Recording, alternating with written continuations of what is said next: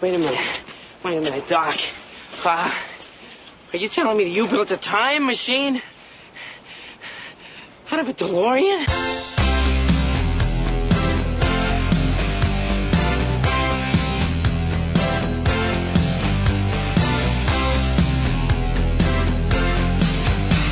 Fala galera, começando o episódio 13 do podcast Filmes Clássicos.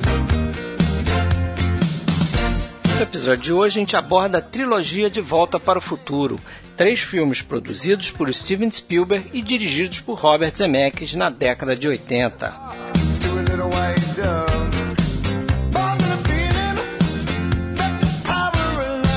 A gente tem aqui com essa trilogia um exemplo de entretenimento inteligente, né? Aquele cinema pipoca que, quando bem feito, pode virar cinema clássico.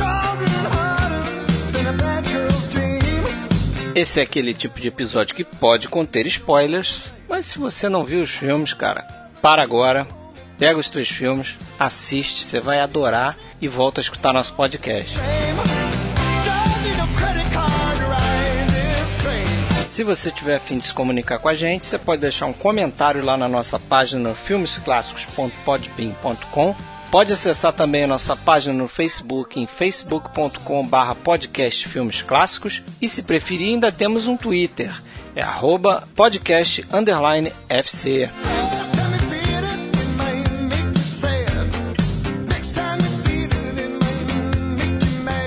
E vamos começar esse podcast. Eu sou Fred Almeida, falando aqui do Rio de Janeiro. Comigo também o Marcelo Renó, também do Rio de Janeiro. Beleza, Marcelo? Oi, beleza, tudo bom? E falando lá de São Paulo, Sérgio Gonçalves. Tudo bom, Sérgio? Tudo bem, pessoal? Vamos começar hoje então com um podcast diferente, né? Dentro daquilo que a gente vinha fazendo até agora. Pela primeira vez a gente vai abordar é, um único filme, na realidade não um filme só, vamos falar de uma trilogia. E a gente escolheu para começar, né? A trilogia do De Volta para o Futuro que pode causar uma certa estranheza para quem vai ouvir um podcast de filmes clássicos, vai esperar filmes mais antigos e de repente a gente tem um filme aqui da, da década, uma trilogia da década de 80, né? Por que, que a gente escolheu falar sobre esse filme? Primeiro que na nossa concepção, De Volta para o Futuro, já é um clássico. Esse filme tem 30 anos, está fazendo 30 anos este ano. Esses 30 anos, na verdade, são um número, número especial para a história, para o enredo dessa, dessa, dessa obra, né? Por que isso? Primeiro, que hoje, né, 2015, a gente está gravando isso em abril de, de 2015, é, a diferença que a gente tem hoje para o primeiro filme, o primeiro filme, De Volta para o Futuro, Back to the Future, é de 1985. Então a gente tem uma diferença de 30 anos, que é exatamente a diferença que existe na viagem do Martin McFly de 1985 para 1955. Parece que foi ontem né, que a gente assistia De Volta para o Futuro, no cinema, na televisão, e já faz 30 anos. E não só isso, mas 30 anos depois de 1985, no De Volta para o Futuro 2, que muita gente já deve ter visto né, nesse ponto, é, a viagem para o futuro deles é justamente para 2015, aquilo que a gente lembra, aquele futuro, o skate que flutuava, a gente vai comentar várias coisas sobre, sobre o futuro no, no filme, né, no segundo episódio, acontece justamente em 2015. Então 2015 é um ano mais que especial para a gente falar dessa trilogia. E pra gente tem um gosto especial, até tanto o Fred como o Marcelo como eu, nós somos de 74, então a gente está na faixa dos 40 anos. A gente viu esses filmes no cinema, a gente acompanhou esses filmes se tornarem clássicos, então são filmes muito especiais pra gente. Vocês concordam com isso ou não? Ah, com certeza. Com certeza. Não... Eu não lembro se o primeiro eu vi no cinema, devo ter visto, mas o segundo e o terceiro eu me lembro do, da expectativa que foi, né? é, o, prime o primeiro eu não vi, o primeiro certamente eu assisti em vídeo, mas o, o segundo eu lembro exatamente o dia que eu fui assistir, o segundo e logo depois o terceiro, né? Que a diferença deles é curta, de um eu, ano só. Eu tenho até um meia-culpa para fazer, que eu não vi o segundo no cinema, eu vi o primeiro, e eu achei que ia ser caça-níqueis, assim, eu, eu, me lembro de ficar decepcionado, ih, vão fazer uma continuação, eu não botei fé nenhuma.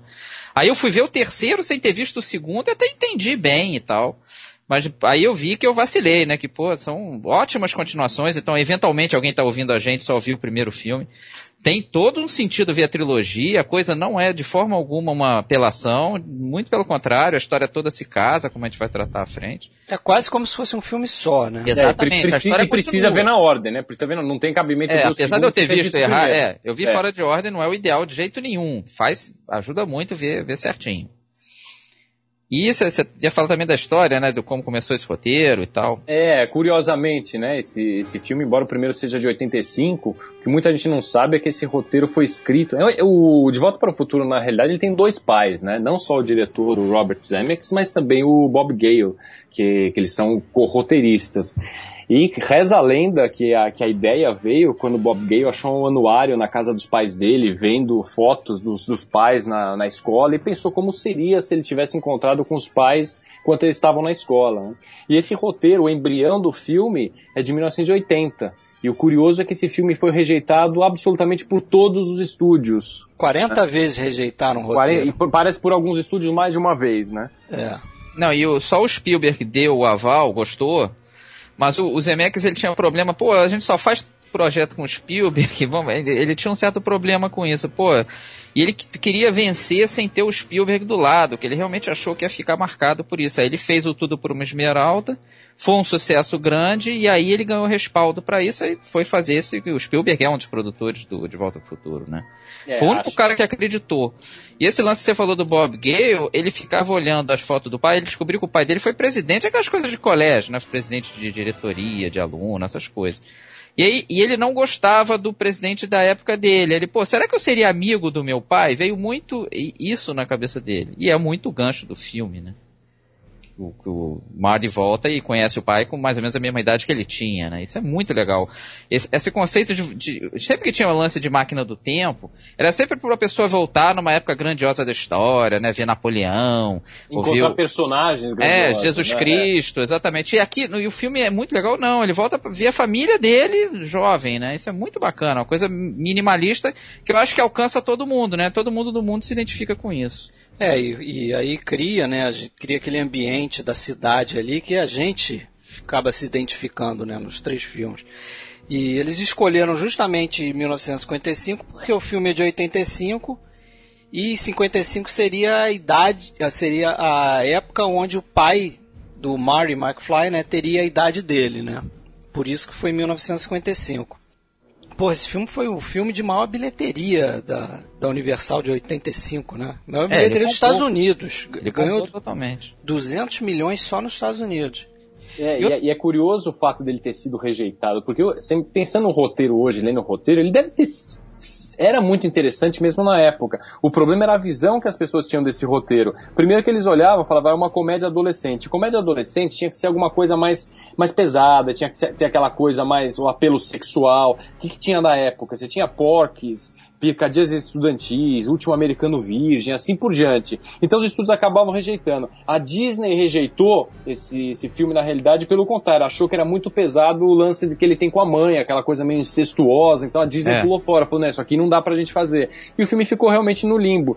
O, a, a, sorte foi ter tido o filme Tudo por uma Esmeralda, que embora muita gente critique também, ah, isso é uma cópia do Indiana Jones e tal, é um filme muito legal. Não, é bacana muito, de ver, exatamente. É legal, Ficou meio né? esquecido hoje em dia, né? Hoje em é, dia foi, ganhou um inclusive o Globo de Ouro, né, na, é. na, categoria de comédia musical. A Kathleen Turner ganhou de melhor atriz. É um filme muito bacana e abriu as portas para o De Volta para o Futuro. Tornou possível a realização dele, né? Agora, foi um filme que, assim, ele, ele tem outro conceito bacana, que é a viagem no espaço e no tempo também. Então não é só viajar no tempo, que é muito comum em, em, viagem do tempo, em livro, em literatura e no cinema, assim, o cara viaja e vai parar na França, né? E eles tiveram isso, não, tem que viajar e, e voltar para o mesmo espaço que a pessoa está. Que realmente faz muito mais sentido, né? Ah, inclusive você sabe que o, o Carl Sagan, que é cientista, físico, conhecido, né? Ele apresentava aquela série Cosmos, bacana, década de 80. Ele disse que o, o filme que ele acha melhor em termos de viagem no tempo é justamente a trilogia do, do De Volta ao Futuro que ele fala assim, que é o, é o filme que, que mais combina que entendeu isso, é. com o que a teoria da física imagina que seja no caso de você viajar no tempo, né? É, ele, que ele entende bem, especialmente o segundo filme. O segundo filme que a gente vai chegar à frente é muito elogiado nisso, de realidade alternativa e tal. Então isso foi muito bacana e isso já era um conceito, essa da, da viagem no espaço também, de ser o mesmo espaço, da Máquina do Tempo do H.J. Wells, que, que foi um filme, um livro muito importante nesse sentido, né? E eu acho que tem uma mistura também do, do é Christmas Carol do Dickens, né? De, de a pessoa ver o passado, o presente, o futuro dela e, e conseguir Sim, alterar. Tem muito é um disso. mix. É um mix dessas ideias, duas né? coisas, né? Mas é a um pro- roteiro Magnífico. né? Magnífico. O assim. filme, assim, ele já reparou que tudo importa? Não tem uma Tudo informação importa, exatamente que, sobre, que sobre. algo semelhante eu escrevi aqui, quer dizer, ele não desperdiça diálogo. É. Por exemplo, tem uma hora que parece que não é nada, que é a mulher anunciando, pedindo esmola para o relógio lá, para manter o relógio, porque ele tinha sido estragado pelo raio. E isso tem tudo a ver. Então, assim, não tem nada de Tem, bobeira porque ali. ela entrega o É. panfleto para ele, Exatamente, onde aquilo ele vai escrever e tem o- a data onde acerta o, o raio, né, no É. relógio. O diálogo na mesa no início do filme ali, quando ele tá com a família. Aquilo quer é vital também, É exatamente. vital, a irmã fala alguma coisa, o pai, a mãe, ele fala coisas que depois vão ser referenciadas lá na frente. Quer dizer, o, o, o diálogo no filme, ou ele está movimentando a história como tem que ser, ou então ele está servindo de referência que vai ser usado em algum momento, cara. É, e, mesmo, e a, Muito bacana. Tem, tem aquelas referências que não são citadas, são puramente visuais e detalhes que muitas vezes as pessoas nem percebem. Aquela coisa lá no estacionamento, por exemplo, onde encontra o Doc no primeiro, né? Estacionamento lá daquele shopping, que é o, o Twin Pines Mall no começo. E aí ele viaja no tempo, ele bate, ele derruba uma árvore, derruba um pinheiro. é, quando chega em 1955, quando ele volta para 1985, não chama mais Twin Pines Mall, chama Lone Pine Mall. É Pinheiro É. so- É solitário. o Pinheiro Solitário, É. o Pinheiro Solitário sumiu. Isso ninguém presta atenção naquilo, é, É. simplesmente um luminoso que tá lá, né? Não, e a que- trilogia é cheia dessas coisinhas. Cheia, quer ver, quer ver outra? Por exemplo, que eu não sei se vocês repararam, eu não reparei, eu li isso em algum lugar. Que aquele mendigo, o Red, que ele encontra quando ele volta para 85, ele era o prefeito, cara. É, tem gente que acha isso, né? que no- estava tentando reeleição lá no, em 1955. Se foi isso, é uma gag, né? Porra, É, não, não maravilhosa. reparei nisso, não. Se for, eu não reparei, não. é maravilhoso isso aí, porque, quer dizer, o, o mendigo do futuro, o É. cara que foi prefeito, perdeu a eleição, né, para aquele Gold, É. e aí a carreira dele deve ter. É, mas E- ele- pra outro, né? No meio do caminho ali. E ele é mas- mendigo nas duas realidades de 85. É, de né? 85 a virtual também. É, na, na É. paralela lá ele aparece também, né? V- Vamos tentar dar um, um- seguir um roteirinho aqui. E o filme começou, depois de tudo isso, do, do, tudo que por uma esmerada deu certo e tal. E começaram a fazer o filme com o Eric Stoltz, no que é o lugar do, do Michael J. Fox, né? Então é uma coisa raríssima, porque o Robert Zemeckis começou com o Stoltz, que é um ator conhecido e tal, respeitado. E, mas não estava funcionando, ele não estava conseguindo dar o tom cômico certo e tal, então o Zemeckis, com o aval do Spielberg e tudo mais, conseguiu trocar ele depois de seis semanas, então já tinha filmado até bastante. Eles gastaram mais 3 milhões Foi, de foi um- dólares é só para refazer a parte do. Geralmente a produção diz pra esquecer a ideia e continuar filmando. E vocês viram cena do Stoltz, não? É, tem alguma Uma outra cena, coisinha, né? Cara, não funciona realmente. Não, foi, foi bem trocado, É, exatamente. mas, E é- o, mas o Michael J. Fox já era a primeira escolha, né? O Já, mas é ele ele conseguiu- tão ocupado com filmando aquela série lá, o Family Ties, que aqui passava como Caras e Caretas, Exatamente. e, e o estúdio não conseguia liberar, porque uma das atrizes, inclusive, estava grávida, então a, o- a rotina dele de horários de filmagem era um negócio louco, não- era impossível liberar. Depois que a- essa atriz voltou, que deu uma aliviada, aí eles concordaram, ok, vamos, vamos liberar, mas o cara trabalhava, ele filmava É, de para o madrugada. de madrugada. É, o ao Futuro é mesmo. quase todo feito de noite e de madrugada. É, quase. ele filmava, as, o dia eles filmavam no final de semana, né? Era uma loucura aquilo. E ali. você sabe que o Ralph Macchio e o Johnny Depp também foram considerados pro É. papel? Johnny Depp chegou a fazer teste, mas não, Perdeu não- pro Eric Stoltz que É. depois rodou. Mas foi, foi, foi uma macheza ali do Zemeckis fazer isso, porque é muito difícil conseguir, né? Foi, E é muito foi triste também. certa, né? Você afastar um Escolha ator certa. assim é uma coisa muito triste, né? É, pô, pe- pesou pro elenco, né? É, Pô, uma foi coisa- um baque, pô. E a própria Claudia Wells, é, que é a, namora- é a Jennifer do, do primeiro filme, só do primeiro, depois mudou, ela também entrou nessa. Ela pegou essa vaguinha aí, que tá, já que vai mudar então o Eric Stoltz, então muda É, também a Jennifer. também, né? E ela entrou, se, se deu bem, pegou essa vaguinha aí. E ela é praticamente só lembrada por isso, né? E foi todo filmado no backlot da Universal, então a Rio Valley é toda no backlot ali da Universal, e até aquele, o prédio do relógio, né, aquela grande construção, é do O Sol é para Todos, ele foi construído ali pro, pro Ah, do Gregory A praça, a praça foi usada no Gremlins. sabe? É, isso aí eles usam direto, exatamente. E eles filmaram primeiro, né, só por curiosidade, eles fizeram primeiro a- a- o cenário de 1955 e depois, como eles dizem, eles estragaram, envelhecendo para então transformaram, sei lá, o que era o cinema num- numa igreja evangélica e assim por diante. Depois eles deram uma Pra envelhecida. fazer o de 1985, né? Exatamente. E aí, ainda comentando de atores, né? Pro Doc, no lugar do Christopher Lloyd, também tinham sido cotados Dudley Moore, o Jeff Goldblum, o James Woods. Mas o ator que eles queriam, acho que era o John Lithgow, sabia? Também, também. Mas não dá para imaginar esses caras, né? Não dá, cara. É, eu acho, é, inclusive, eu, eu ia falar isso. Esse foi o filme ali da carreira de todos todo os atores, mundo, né? Todo mundo. É, não teve nenhum ali que depois despontou e. Inclusive a maioria só fez isso, assim, fizeram, claro, tiveram carreira, mas tipo o Biff, o, Tom, Wilson. É, é só e a gente só lembra dele pelo De Volta. É, ele é um stand-up comedian né, no, é. nos Estados Unidos, né? Ele tem certo sucesso, assim, aparece. aparece ele é um Johnny cara Carson, bem bacana, assim, né? Todo mundo fala que ele é altamente light, não tem nada do bife, né? Mas ficou marcado. Mas realmente. É, o próprio Crispin Glover também. Também. Né, que vai fazer só esse filme, né? Porque ele brigou com ele. Ele é, foi ele chato brigou. na negociação pro segundo filme. Ele foi chato na negociação. E eu vi uma entrevista também que ele dizia que ele tinha uma divergência quanto ao final do filme, né? É que é Porque criticado hoje em dia, eu acho até bobagem, mas... Eu acho besteira. Ele, ele não gostava que o, a recompensa da, era financeira. da família era financeira, quer dizer, eles ficaram ricos. Né? É, eu discordo disso pra caramba. Eu acho que tem as duas não coisas. Não foi só ali. o financeiro, Não foi só o financeiro, o casal se aproximou, né? Você não, viu uma o cara família, ganhou. Assim, todo mundo se dando bem ali, né? Não era assim não, uma o, família. O pai rica. ganhou confiança, não foi só grana, pô. Todo mundo ali melhorou, né? É, o, o, o, que eu, o que eu até li sobre essa história, porque porque eles contam que todo mundo, a hora que foi contactado para falar sobre a continuação, perguntaram: ah, o Bob e o Bob estão no, no projeto, né? O Robert Zemeckis e o Bob Gale, eles estão? Ah, então eu tô dentro. E ele falou: não, eu quero tanto, uma série de exigências que não estavam. É, inclusive a aprovação do roteiro. Ele queria aprovar o roteiro, roteiro exatamente. E, aí, e, ele alegava também que ele estava recebendo menos da metade do que estava recebendo a. A Leah Thompson. Leah Thompson, né? Que fazia a esposa dele, a mãe do Martin McFly. Então isso não estaria justo. Ele acabou pedindo uma série de coisas e foi negado. Obviamente ele foi. acabou sendo substituído, né? É, eles colocaram um cara chamado Jeffrey Weissman e também diminuíram, fizeram um roteiro de forma a diminuir os papéis dele, né? Onde ele aparecia. Mataram ele na realidade de 1955, mostram ele de ponta cabeça no futuro, é, você quase não percebe do que se trata.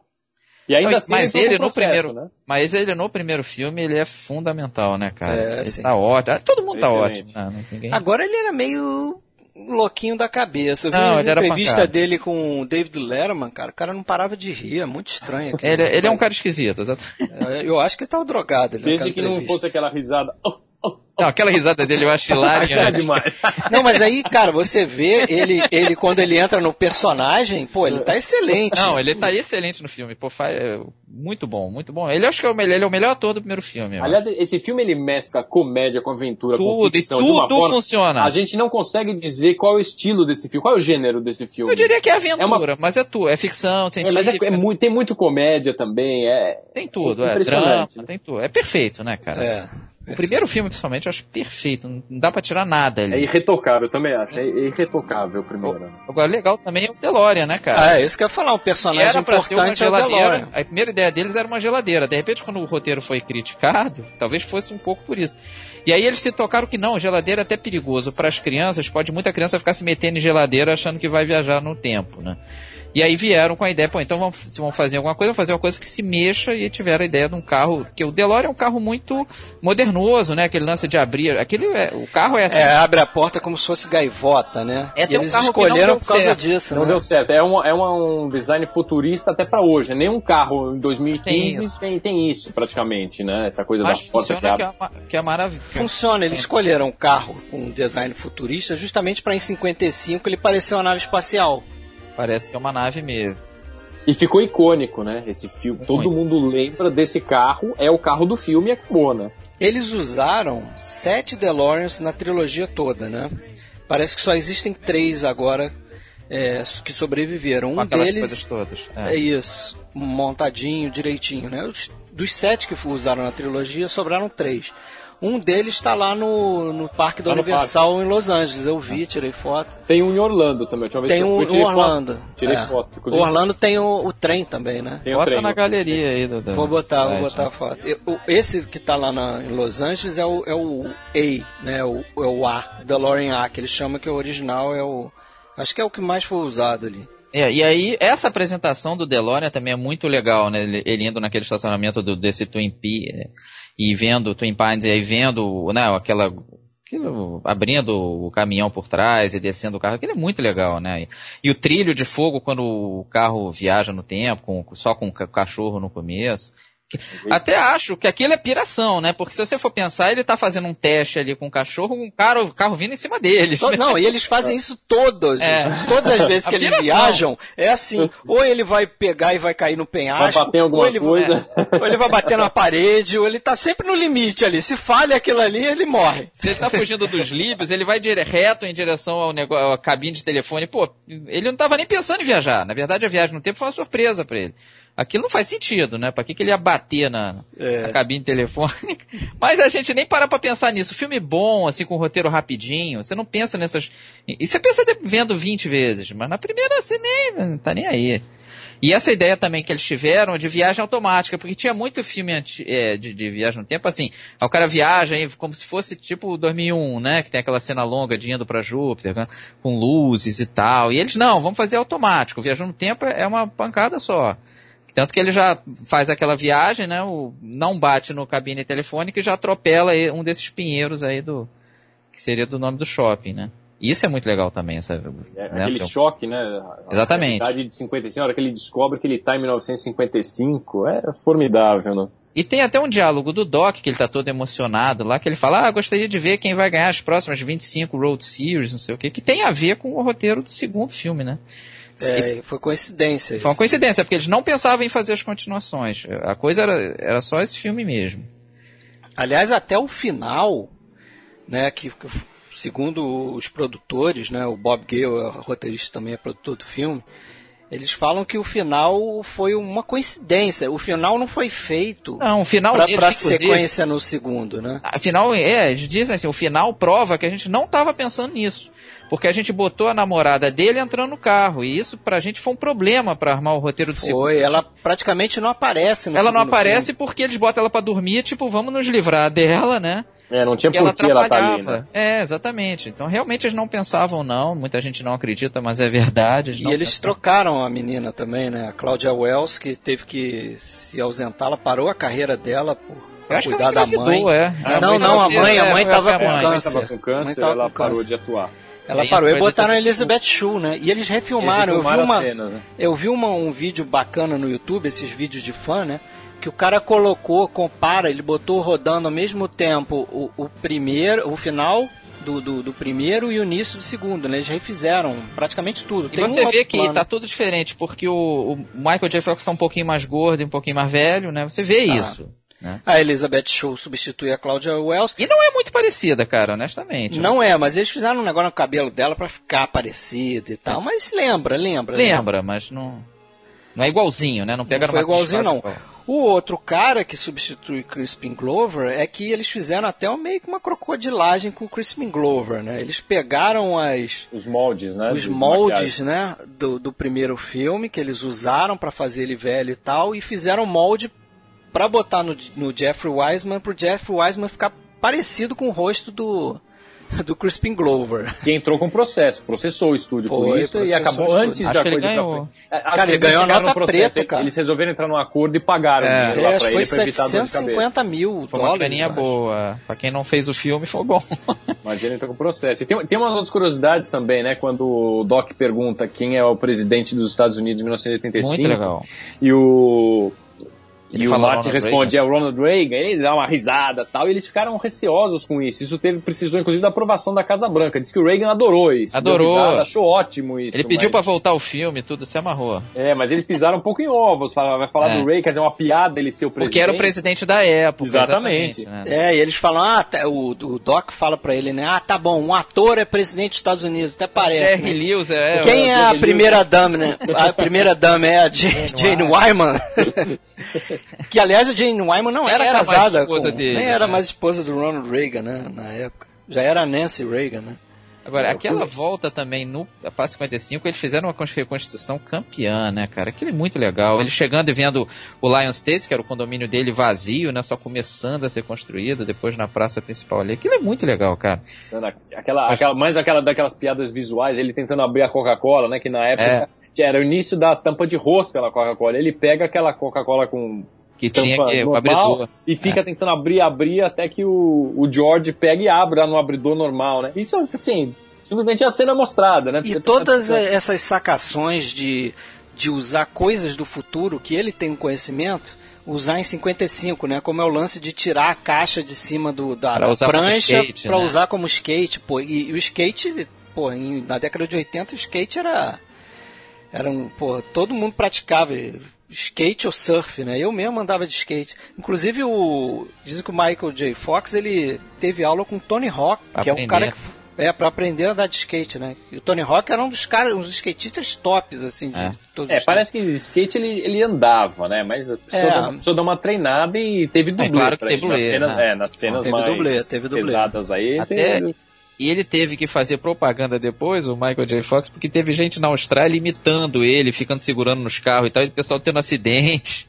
Eles tiveram que fazer, Pô, para com isso, gente, por favor, que isso é filme e tal. Pelo amor de Deus e tal. E tem as referências também fora, né, do filme. Por exemplo, aquela, o Doc pendurado no relógio, aquilo pra mim é referência ao Homem Mosca, Ah, do Harold. Lloyd, né? Não, e o Inclusive, próprio Doc é início- referência a Metrópolis, né? O próprio personagem dele é bem o personagem de Metrópolis. É, e não sei se você reparou no início, o primeiro plano do filme, que tem aquela cena onde ele toca guitarra, explode o amplificador e tal, é, quando a câmera tá lá fazendo uma pan pelos relógios, tem uma foto que é a foto do Harold Lloyd pendurado no relógio. É. Olha só né, como é que eles vão juntando as coisas, né, atando os nós. São assim. piscadinhas pros cinéfilos, né? Pra quem? Aquela cena do, do Johnny B. Good, pô, aquilo ali é um deleite, cara, pra quem gosta de Porque guitarra ele e falou rock, que ele cara. pegou coisa de vários. Ele imita Não, ele vários- faz, Johnny ó, Han- Jimi ele faz o andar de pato, que é do Chuck Berry mesmo, né?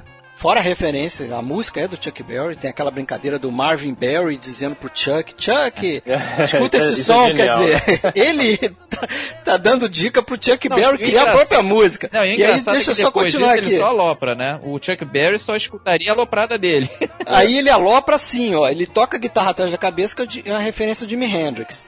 Ele toca deitado, que é uma referência ao Angus Young, que é um guitarrista do ACDC. Ele faz uma técnica na guitarra que chama tapping, que é tocar com a mão direita, que geralmente toca ali na- no corpo da guitarra, ele toca no braço. Aquilo Van Halen fazia muito. É. E ele era fã do Van Halen em 85. Quer dizer, tudo se junta. E tem o negócio do. que é o Pete Townsend, que é o, da- o cara do The Who, que derrubava os amplificadores, ele faz Ele isso também. logo no começo. E o Van Halen é que ele uma- toca pro pai dele na hora, quando ele finge que é o Darth Vader, né? Exatamente, é a música do Van Halen que ele toca. Quer dizer, tudo combina, né? E ele que tocava, né? O Michael J. Fox tocava guitarra, já tinha. É, ele tocava- aprendeu, né? Mas Não, não, ele- a ele já Johnny B. tocava. Good. Johnny Não, B. ele foi outra tocava. pessoa. Não, não, ele tocava. Ele, ele já- tapeava bem, ele, é. Ele, ele sabia já tocar, aí ele treinou o Johnny B. Good, ele que toca o Johnny B. Good, não é ele que canta, ele é dublado, ele é dublado pelo, pelo Mark Campbell, que é um outro músico e tal, mas ele, ele, ele tocou realmente, é na audição lá que ele, é ele que toca a guitarra mesmo. Mas sabia que ali, né? Tem um, um cameo do Hugh Lewis, É, que é o cara que, que é o faz cara a do megafone, sonora. né? É o cara do megafone. E, e- e o engraçado é que ele tá rejeitando o Power of Love. Que ele É, toca é o dele, Power of Love um pouco disfarçado, né? Mo- É. Modificado, alterado. E a, e a música dele, ele tá fez ali um com o megafone rejeitando. Próximo, não sei o quê. É, foi um sucesso sucesso estrondoso. estrondoso. Até hoje toca essa Até música. hoje toca. Ela É, marcou essa mesmo. música é muito bacana, né? Foi indicada ao Oscar, perdeu, mas certamente Mas é- foi a vencedora, né? Porque é a música que todo mundo lembra. E tem aquele e ele volta, né, vê aquela pracinha e tem e ele vê o pai, que é muito legal porque entra o Biff, hey McFly e os dois olham, né? Ele nem tinha visto que o pai É. dele tava do lado dele. E aquilo é muito bacana, né? Isso é- pegou todo mundo de surpresa, pô, de- ele vendo os pais e vendo até, por exemplo, as mentiras da mãe, que a mãe dizia, não, você tem que ser recatada, tem que isso, tem que aquilo, e a mãe se joga em cima dele, né? A mãe fuma, a mãe bebe, né? Isso é muito legal de você poder voltar no passado, com coisas que ninguém, nenhum de nós pode, né? E ver como eram seus pais de verdade, não os discursos bonitinhos deles, né? Isso é muito bacana. É, muito bacana essa ideia, né? Esse conceito aí. A mãe dele dando em cima dele, e eu, acho que isso foi muito bem tratado, que era um medo da Disney, era esse, né? Como o É, Sérgio mas eu acho que ficou Foi no muito ponto bem tratado. certo, né? Ficou no ponto Porque certo. ela não sabe que ele é o filho dela, Pombas, e ele sempre tenta fugir, ele não dá a menor força pra isso. Ele não tem esse complexo de ético ali. É, não. é sempre levado pro tom cômico, né? É. Quer dizer, aquela cena que vai se repetir na trilogia, nos outros filmes, que ele sempre acorda A mãe com a Lia Thompson, né? Não é nem sempre a mãe, porque no 3 ele acorda e a. a Não, mas ele tataravó acha que é a dele, mãe, sei é. lá. E- Mas ele acha que é a mãe, né? Mas é, é interessante, né? Essas autorreferências, né? Do, que eles fazem na trilogia. E É, esse lance, a gente tem que falar um pouco do roteiro, né? Ele, ele não pode estragar os pai e a mãe se conhecerem, né? E ele tá estragando, né, cara? Ele sem querer, coitado, ele tá fazendo cada vez mais o pai e a mãe se afastem. Então é um problema sério ali que ele tem que se virar pra que ele, vo ele passe, possa existir, né? Porque se o pai e a mãe não se conhecerem, ele não existe. É, todo o conflito da, da, da trilogia inteira é isso, né, cara? É você modificando alguma E o coisa. perigo que seria voltar no tempo e ficar mexendo nas coisas, né? Exatamente. Mexer, tem o lance da, da foto, né? Ele começa a ver pela foto o que tá acontecendo lá na frente. Eles não existem, os irmãos dele não existem. Então, a- a- já estraguei tudo aqui agora, agora eu preciso consertar, né? E cada vez que ele tenta consertar, piora. E tem, ele tem aquela ideia de, de, é, de ele ficar no carro e tal, e o George vir, ele tentar dar em cima da mãe dele, seria uma coisa bem complicada. Ele não conseguiu isso. E se não fosse o bife ali, tudo seria perdido, né? Porque o George chegaria nele, ele não teria feito nada com a mãe, teria tudo dado errado. Então, sem querer, o bife salvou a coisa ali, né? Tirando ele dando porrada e, e ficando no carro ali, realmente fazendo o bandido, né? As e o George chega e toma aquele né? susto. Putz, é o bife, cara. Agora tem que ir, né? Agora vamos que vamos que vamos. Já estamos aqui. E mudou a vida do cara, aquele susto Muda. que ele dá no bife. É muito legal aquela cena. É. E tem o final com essa ideia do raio.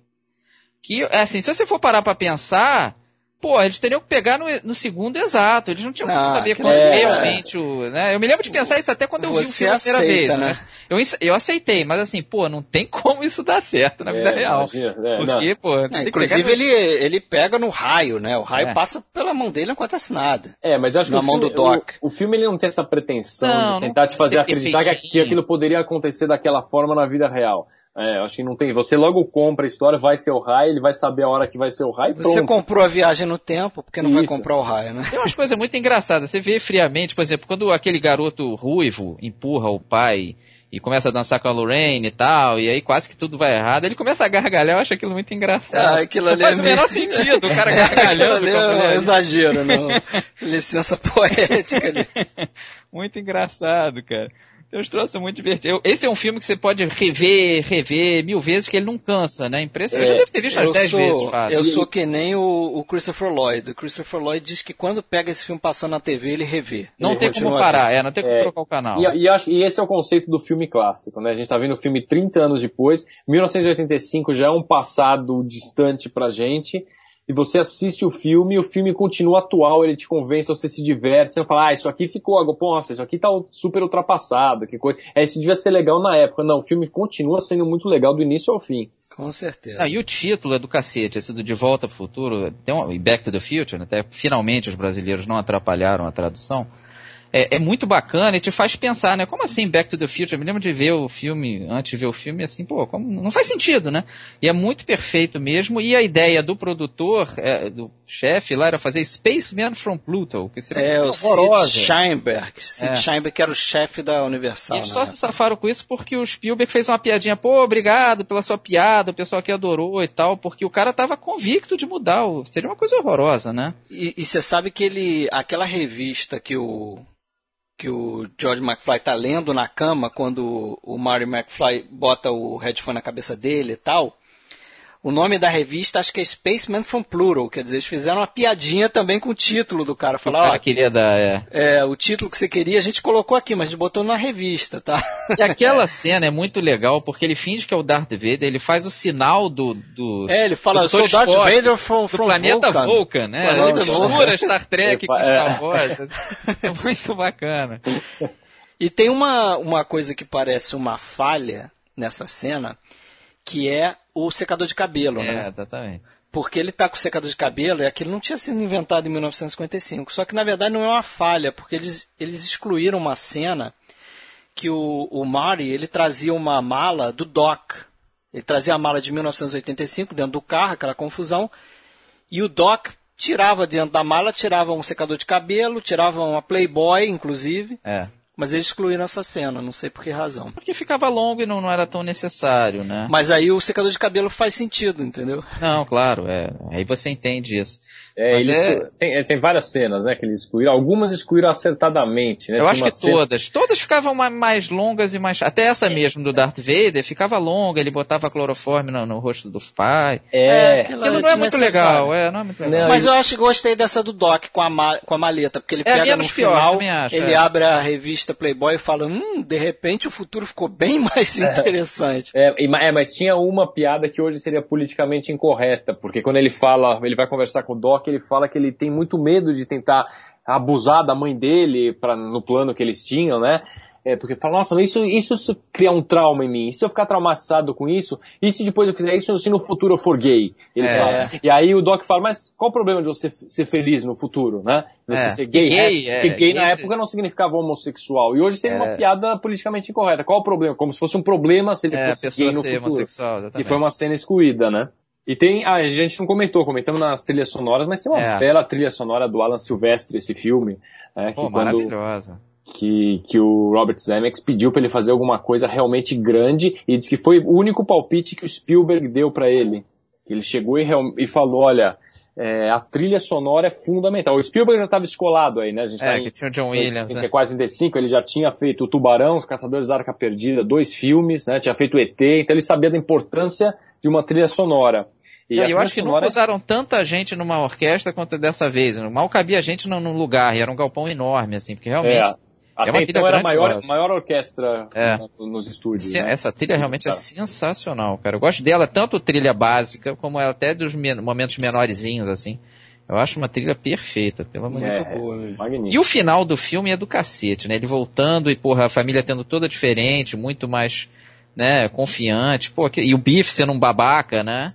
Não, e antes disso, um a história do. dele. A história do bilhete, né? Eu adoro aquela história do bilhete que ele escreve e o Doc no passado rasga, contando é, que ele. Eu não vou ler isso, tá? Eu não vou ler, ele rasga, ele, ele volta desesperado, desesperado. E isso é uma coisa que acontece direto. O Doc muda de ideia várias é. vezes. Que era, ah, eu nunca vou fazer isso e faz. Isso é... é. Ele faz e fala contra. Não, se você pensar é, que o Doc é contra alterar qualquer coisa, mexer na história e tal, o final do filme faz sentido, porque ele volta, ah, você tem que voltar pro futuro 2015 comigo para salvar a sua família, quer dizer. Eu acho o seguinte, eu acho esse final maneiríssimo. O lance do carro voar e vir em direção à tela, eu me lembro que, pô, todo mundo no cinema pirou com aquilo ali, foi fantástico. É. Mas se você for parar pra pensar, que não faz o menor sentido. O cara chega correndo no meio da rua, todo mundo vendo, né? Todo piradão, não, temos que salvar seus filhos no futuro. Pô, pra que a pressa, Ele meu não tem que ter pressa. É. Né? pô, pera aí, tamo no de maracujá, a gente vai semana que vem, calma aí. É, cara. pô. Não faz sentido, né? Tem uma máquina do é, tempo, é, pô. Ele volta quando quiser. A gente vai voltar. Mas, Mas funciona, na hora você engole, não tem problema nenhum. Claro, claro. E mesmo aquilo, né, do do, do Martin voltar 10 minutos antes, quando ele chega, o Doc foi é, bateado. Bota uma hora de... antes, né, cara? É, Toma um suquinho antes. ali, é, passa no shopping antes. Mas senão, não, cadê o suspense, a emoção? É, exatamente. É, claro que não, né? Mas o segundo filme, vamos começar com ele, ele começa justamente como a gente falou, né? Eles refizeram o final do primeiro, né? Refizeram a cena para substituir a Elizabeth Shue, né? Exatamente. E botaram também o, o Biff vendo, né? Que o carro, é. o carro tá voando. Também tem essa inclusão que é importante. Tem, essa coisa é importante. Né? E a ideia do, do segundo filme, na verdade, eles estavam pensando em fazer um filme chamado Paradox, que seria o segundo e o terceiro colados. É o mesmo roteiro, mas seria um filmão de três horas e meia e tal. E aí se colaram, se tocaram que realmente não ia dar, né? Ia ser uma coisa grande demais, ia ser cansativo pro público e dividiram em dois. Acho que ficou melhor assim mesmo. Mas excelente, né? Eu só acho assim, excelente mais ou menos. Eu acho o futuro, que é exatamente 2015, o ano que a gente está agora, já era ridículo na época. Você já sabia que não ia ser daquele jeito. Ele ficou um pouquinho cartoon. Não sei se vocês concordam comigo. É, eles ousaram demais, né? Um é, futuro é, muito Mas o Zemeckis mesmo quis fazer assim, ah, eu sei que eu não vou acertar, então dane-se, vou fazer fantasioso mesmo, então. É, carros que voam. Porque é, assim, mas ele, repente... tinha, ele tinha esse receio, né? Ele falava, o problema de você fazer futuro é que você gostava. sempre vai errar. Você sempre é. vai errar, não tem como você acertar como Então assim, de repente alguém que é novo e tá escutando a gente acha, ah, eles viajaram na, na, no troço, mas já era feito para ser viajado mesmo. Então todo mundo que via na época sabia que não ia ter carro voador, sabia-se. Isso, assim, por um lado tem esse, essa coisa de fetiche bacana, de a gente estar tá em 2015 e poder é. comparar analisando como é que era o 2015 que eles imaginavam mesmo que tenha sido imaginando fantasiosamente. Mas tem uma coisa legal aí, é que quando ele vai para 2015, fecha um pouco daquele ciclo de você ver a mesma cidade em 55, 85, 2015, né? Você vê que, por exemplo... Em 1885. E também, mas é, isso lá no, isso depois, no, no é. próximo filme, depois. Mas já, ele já começa a fazer isso, já tem outra referência, que é 2015. Aí ele entra num, numa lanchonete que antes era o café do Lu, lá, Luz Café. Do Lu, lá em 55. E em 85 era uma academia de ginástica, né? Que ele passa a cena para as mulheres e tal. E diversas outras coisas, né? Tem piadinhas, por exemplo, ele... O cinema tá passando Tubarão 19. É, dirigido é, pelo certo. Max Spielberg, que é o filme Dirigido pelo Max Spielberg. E você sabe de uma coisa engraçada, cara? Era para ter sido Godzilla 2015. É, e eles quase iam quase acertar, porque é. teve o Godzilla 2014. É, por exemplo, o Tubarão 19 era óbvio que não ia ter Tubarão 19. Não, era piada piadinha mesmo. Né? É, piada mesmo. Eles não estavam tentando acertar tudo. Algumas coisas eles sabiam que não ia acertar. Então fizeram de, de, piada mesmo. E eu reconheço que eu não. É, é a parte da trilogia que eu gosto menos, sem dúvida. Essa parte do futuro, assim. Não, não, não, a própria trama, né, dele ter que ajudar os dois filhos ali e tal, eu acho que o, o, o, filho dele ficou babaca demais, assim, né? Bota até o George McFly no, no, no chinelo ali, né? Ele é descendente do George McFly, né? É, mas é demais. Não, mas perdoou a babaquice, assim, multiplicou, né? Realmente mas idiota. Eu, eu, eu, eu gosto mais do primeiro filme, mas eu fiquei pensando o seguinte, o roteiro desse segundo filme é bem mais rebuscado do que o Não, primeiro. Não, eu acho o seguinte, eu acho a primeira parte fraca.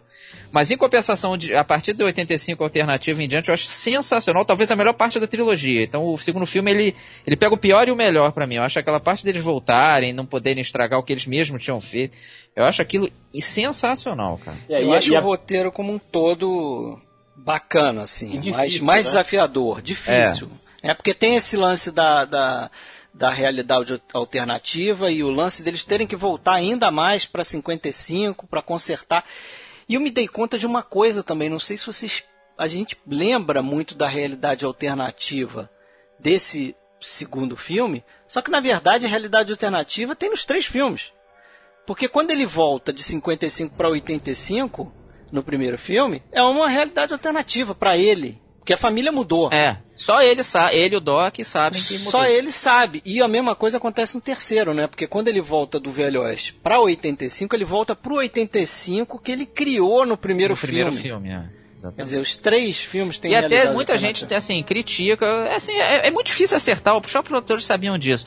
Que, por exemplo, quando o Biff pega o carro, até incrível, ele pega o carro e volta e o Marty não vê, né? Tá passando na rua, distraidíssimo, né?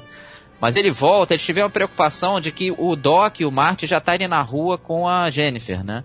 Porque, ele, porque tinha esse lance, aquele momento ali já seria a realidade alternativa da que o Biff tinha estragado, né? Então muita gente critica o filme por isso. Pô, o 2015 naquele momento já era para ser diferente. É. Ele vem é. de uma linha de, do tempo paralela. Né? Alternativa. Né? E, e, eles se desculpam com isso. Não, mas se você for reparar, eles já não estão nem mais na casa, eles estão só para pegar o carro e ir embora. Então, assim, esse meio engole, meio não engole e tal, mas era quase, é quase impossível fechar esses nós todos soltos, assim, não é, dá. É, não, não, dá para você levar ferro e fogo tudo. Né? É. Mas é muito bem feito, é incrível, assim, ele, é. ele voltar, vocês se tocaram que, a part... que a gente descobriu que o Biff roubou o carro ali, né? Vocês se tocaram que ele, eles já iam voltar para 85 diferente? Não, não me Foi surpreendente para vocês? Foi. Eu ah, já tava é? pensando ali, vai dar alguma coisa aqui, cara, não é possível. É, acontece alguma coisa que. Claro que, que eu não toquei a coisa toda, né? É, eu, eu, não me lembro quando eu assisti, eu assisti no cinema. Mas eles se demoram a se tocar, porque eles voltam, tá tudo pichado, tudo lixo, eles nem se tocam, né? É, a, gente, a, gente, já percebeu e eles é. não perceberam ainda. A gente percebeu que tem alguma coisa errada e a gente. Agora eu vejo um paralelo, eu nunca li esse lugar nenhum, piração minha, mas eu vejo um paralelo do segundo filme direto, principalmente essa parte de 85 alternativo. Com a felicidade não se compra, cara. Muito parecido. Porque ele, o No Felicidade Não Se Compra, um clássico aí do Frank Capra, o, o James Stewart vê o Deadwood Falls como se ele não tivesse existido, né? E é. ali eles veem em 85 com o Biff tendo entregue o almanac de esporte para ele mesmo, em 55. Então tem esse lance dele ver, o, a, só que no Felicidade Não Se Compra ele vê o túmulo do irmão, ali ele vê o túmulo do pai, e é uma, uma é, realidade de pesadelo, né? Assim, um arrependimento total e tal. Eu vejo muito parecido, me lembra demais a Felicidade Não Se Compra. Não sei se vocês já tinham se tocado disso. Como eu acho que é a- proposital. Aquele clima de pesadelo, né? É, eu acho que é proposital. Ficou muito. É mais uma das referências né, do filme. Quer ver um negócio que eu reparei? Não sei se vocês repararam também, só fui reparar agora. É, quando o, o Marty entra na casa, né, o Marty velho, em 2015, ele entra na casa dele e a casa fala com ele. Vocês repararam que a voz é muito semelhante à voz do Stephen Hawking? Não a voz dele, né? Aquela Não, voz não, não toquei não, mas pode ser. É, eletrônica dele. Eu acho que eles usaram aquele aparelho que o Stephen Hawking utiliza. Provavelmente para fazer uma referência também, fazer uma piadazinha. Mas ele fala com o Marty, "É, bem-vindo, McFly, não sei o que. Ele fala com a. Parece o Stephen É, Hawking. uma voz Até meio fui robótica, procurar. assim, não meio se- robótica. Eu até achei que a parte Não, da mas a casa entonação é muito é parecida. parecida. cara. A parte da casa eu até achei que foi que eles mais acertaram, assim, né? Tem uma TV, ter várias né? TVs e tal. TV de plasma. Não, isso de você legal. conversar com a pessoa olhando na tela, que hoje é, É, uma coisa também. normal, na época você fala, nossa, imagina você conversar com alguém vendo a pessoa.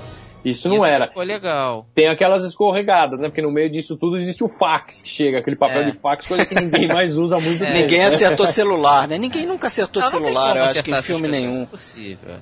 Não, acertou sim, porque tinha filmes que o cara falava com um reloginho, né, no pulso. Tinha filme Ah, que tinha é. isso. É, o Agente engolir. 86 fala É. com o celular que é o telefone, é o sapato dele, né? E o, o do futuro, a gente passou batido, tem a cena clássica dele fala, numa mesa de, de, de café, de, de almoço, né? Com ele, em três Michael J. Fox. Mas sabe que eu nem gosto tanto dessa cena, porque assim, apesar de os efeitos serem fantásticos, os dois filhos eles estão com visores tapando o rosto, assim, podia ser outro ator ali, né, cara? Eu acho que não, era mais, mais legal ter visto o Michael J. Fox mesmo, a cara dele, ele até faz a filha dele. Eu até não, É, não gosto. A é, maquiagem eu- desse filme eu não gosto tanto. É, mas é, você sabe que ali eles usaram uma inovação mesmo. Foi, né? foi. Eles criaram uma tecnologia chamada Vista Glide, que nada mais era do que um controle da câmera na câmera para ajustar justamente Pra a câmera fazendo pan, É. fazendo movimento de câmera ajustada por computador para depois casar com, com a outra, o eles outro plano, né? tomaram que um susto que teve um terremotozinho. Por que, que na Califórnia tem direto, né? É. Eles ficaram com medo de ir, não vai casar, mas foi tão pequeno que não, não, não teve problema. É, Mas- é uma coisa que assim, eles fizeram, não, não teria feito diferença se fossem outros atores É, quaisquer. porque que eu- exatamente, feito, né? porque tá com o rosto tapado, eu não entendi isso, entendeu? Pô, se era pra fazer com o rosto tapado, faz normal, né? Não faz qualquer um ali, dois dublês no, no- e só. É, mas não é só essa cena, né? Tem Não, tem diversas outras, claro. outras cenas. Que são o muito Biff bem contra a feitas. cena com ele mesmo. que são- A Elizabeth Shue contra a cena com ela mesma. É, não, isso com certeza. Isso é legal. A, a do Biff é legal, a do Biff é uma cena fundamental, né? Funciona muito bem. A gente sabe que é um efeito, mas você não fica pensando nisso quando tá vendo. É, outra coisa que eu acho também que lembra muito, eu acho que o De Volta ao Futuro tem muito esse clima do Twilight Zone, na série Além da Imaginação, né? Tem vários toda vez que ele tá numa, quando ele volta para 55 no primeiro filme, nessa de realidade alternativa, tem um jeitão de Além da Imaginação, não sei se vocês também, que é uma série que o Spielberg adora, o Zemeckis adora, que é lendária na TV americana e mundial, né? Eu acho que tem muito, De Volta ao Futuro pega muito esse jeitão, vocês não acham não? Tem, tem. Total, né? Com certeza. Aquela coisa que te faz, te faz pensar, é um absurdo. Você- Fala Fez uma ficção, depois você fica pensando, mesmo que seja um filme, você se diverte, você fica pensando, não, mas então, é, se, sei lá, o seu tempo é um contínuo, então ele sempre esteve em 1955, então os dois estavam lá o tempo todo, porque no futuro, se o futuro tá lá e no futuro ele volta, significa que ele sempre estava lá. Tem até uma história louca que diz que em 1955 existiam quatro DeLoreans. É, Quatro exatamente. lá. E Tem existiam mesmo, mesmo. tem né? Olha, o DeLorean do Eu achei do que você, eu ia filme- falar isso, É. que vo- vocês iam achar, porra, lá Não, vem ele com existe. teorias. Vê sim. Mas é por 40 minutos em 1955, conta aí. É, ó, o DeLorean de 50 do primeiro filme, tá lá, né? Tem toda aquela história que eles não podem atrapalhar. O DeLorean do Biff, que ele volta pra entregar pra ele mesmo o almanac. O DeLorean do segundo filme, né? Que eles voltam pra tentar não estragar aquilo e tirar o almanac do Biff. É. E o outro DeLorean é o enterrado em Enterrado na 1885, que tá na mina. É muito Que louco. esse é o mais difícil de, de, É. de, de aceitar, né? Porque ele acontece depois É, no filme. mas depois que a gente vendo a trilogia inteira, você entende. Mas Ele é muito teria legal que- isso. está lá pra coisa funcionar. É, já que a gente está falando do DeLorean, só me adiantar um pouquinho que, que o tema é esse, muita gente critica quando eles têm aquele problema no 3, que eles estão lá no Velho Oeste e furou o tanque de combustível. Fala assim, pô, mas por que, que eles não pegam então o outro? Porque também tem dois lá. É. Já Verdade. existe um outro. O né? enterrado, é. Um outro tá enterrado lá. Só que se ele tira que esse se ele DeLorean, tira, ele tira, ele não consegue receber ele no futuro, então ele não pode É. ter voltado. Então, Ele é não volta. É. Muito Então, não na cabeça, se você para pra, pra tentar fazer, fazer, dar lógica pra tudo isso, conseguir uma lógica. mas eles acertaram, né? Quer dizer, eles ficou pensaram em várias isso coisas. Ficou legal. Não, e outra coisa que falam também do segundo filme é que o quando eles viajam, logo no começo, viajam para 2015, tem muita gente que diz, pô, então em tese eles não estariam lá, já que eles viajaram, né? Eles não existiram no mundo normal entre 1800 e 1985 e 2015, vão chegar em 2015, não vão ter tido filhos e tal. É outra, é outro paradoxo assim da série que muita gente fica complicado. E, e se você ficar parando para pensar, você fica o dia inteiro se divertindo nessas coisas. E realmente faz um certo sentido. Não, desde- mas desde que eles não voltem, né? Porque se eles É. voltarem no mesmo ponto, Pois é, o que os produtores dizem, ah, mas ele não voltou depois e consertou tudo, então eles vi, eles têm os dois, né, tem o eles viajando no tempo e eles vivendo normalmente até 2015. É, faz, sem contar. sai fumacinha da É, cabeça, sem, né? contar em relação, sem contar em relação à memória, quer dizer, o McFly volta pra 1985 no primeiro filme e fica surpreso de ver a família dele, ver o pai dele um escritor bem sucedido e tal. Ele não tem memória de nada daquilo, então a partir daquele momento a vida dele é uma outra vida, que É. ele não sabe nada do que aconteceu Mudou antes. tudo, né? Então é um negócio Não, em completamente. tese, ele não nasceria, né, cara? Porque com o George mudando, de ter dado a porrada no bife e tal, e tudo mudaria, né, cara? Tudo, tudo, é. É aquela coisa- outra é pessoa, exatamente teria a- filho em outra época. Tem muito mais diferente. sentido a questão do negócio de viagem do tempo e mudança do futuro, o efeito borboleta, né? É, É, exatamente. em um momento que você tem uma bifurcação de duas possibilidades, você vai para o outro. Mas o filme, a graça toda do filme é brincar com essas coisas. O filme é uma É. grande brincadeira, na realidade. Não, tem, tem uma hora que o, eles chegam já, já em 1955 tentando consertar todo o problema, que o, Ma- o Marty fala pro Doc, pô, gente- me parece, é como se a gente estivesse aqui ontem. O, Mar- o Doc fala, é, a gente esteve aqui ontem, né? Que é uma piração pro tempo temporal deles. Eles 24 acontecem horas alguns, atrás eles estavam alguns lá. dias. É. Eles- o, o filme, pra eles, acontece em alguns É, dias. dois, né? É, tanto que existe a data, né? O, o present time do filme em 85 é 26 de outubro de 1985, que era já um, um certo futuro já em 85, porque o filme acho que é de, foi lançado em junho, metade do ano, junho, julho, por aí. E até recentemente teve muita muito post em rede social falando sobre quando seria o dia do futuro que o que eles voltam, né, em 2015, quando que eles chegam. Falavam que era 2014, 2013. Não sei se chegaram a ver isso em muitas redes sociais, o pessoal com- começou a compartilhar.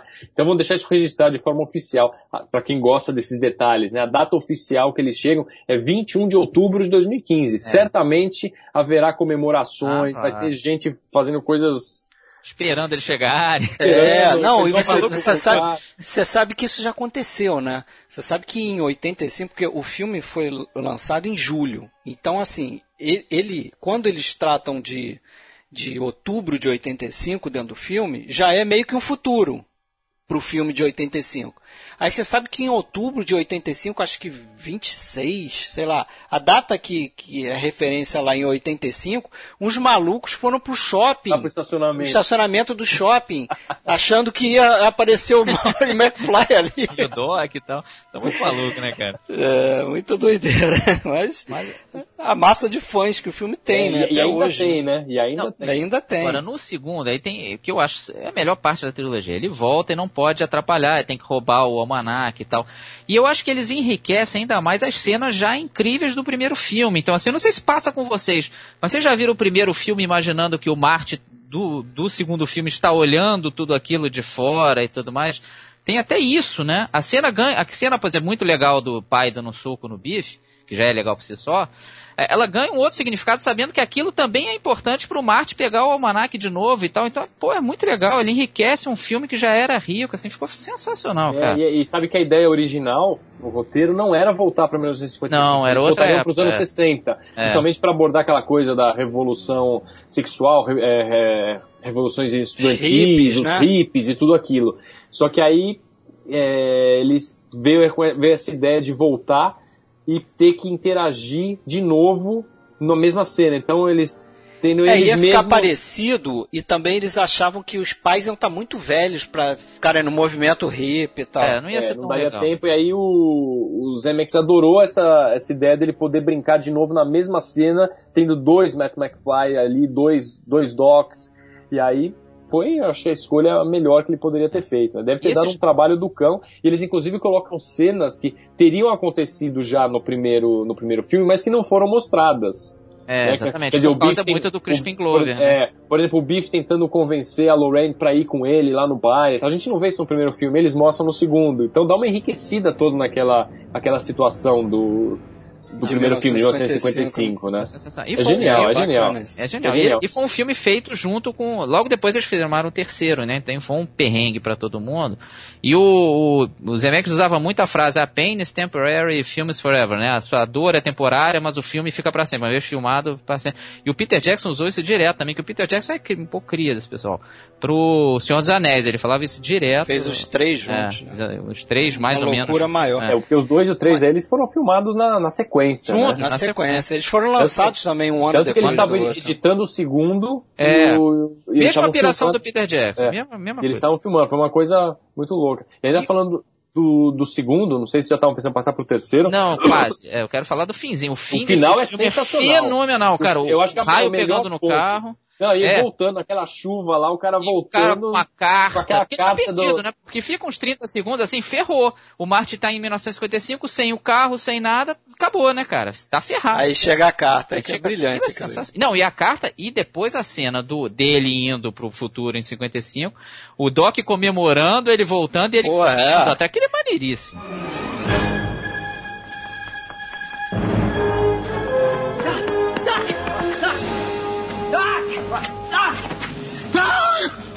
Okay, relax, Doc. It's me. It's me. It's Martin. No, it can't be. Just sent you back to the future. Oh, I know you did send me back to the future, but I'm back. I'm back from the future. Great Scott. Sabe que a Cecília, minha esposa, ela acha um dos melhores finais que ela viu de filme. Realmente é sensacional. Final do segundo filme são essas duas partes. A hora que ele consegue, mesmo que você já sabe, você tá no final do segundo filme, você já sabe que tem esse lance de viajar no tempo, de deixar mensagem, mudar aqui, mudar ali. Mas quando cai o raio e o, e o DeLorean desaparece, você fica meio perdido. Você junto fica, é fica sem chão. Você né? fica perdido, falei agora. Aí de repente chega aquele carro né, na, na, chuva à noite trazendo uma carta. Você fala o que, que é isso? Aquela carta toda velha que o Doc escreveu. Que não, é Ah, espetacular. Não, não. E ainda valoriza os correios americanos, É, né? é, cara, foram entregar na hora exata ali. vai e depois essa outra que vocês falaram. né? O Doc comemorando que acabou de mandar e, ele vem correndo no final da rua.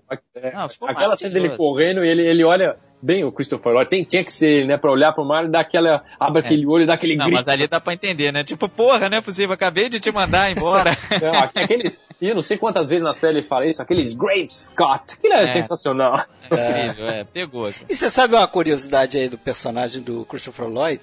Que ele anda meio agachado, né? É. Não sei se vocês repararam, ele anda meio agachado, assim, meio. com as pernas meio arqueadas e tal, meio baixo.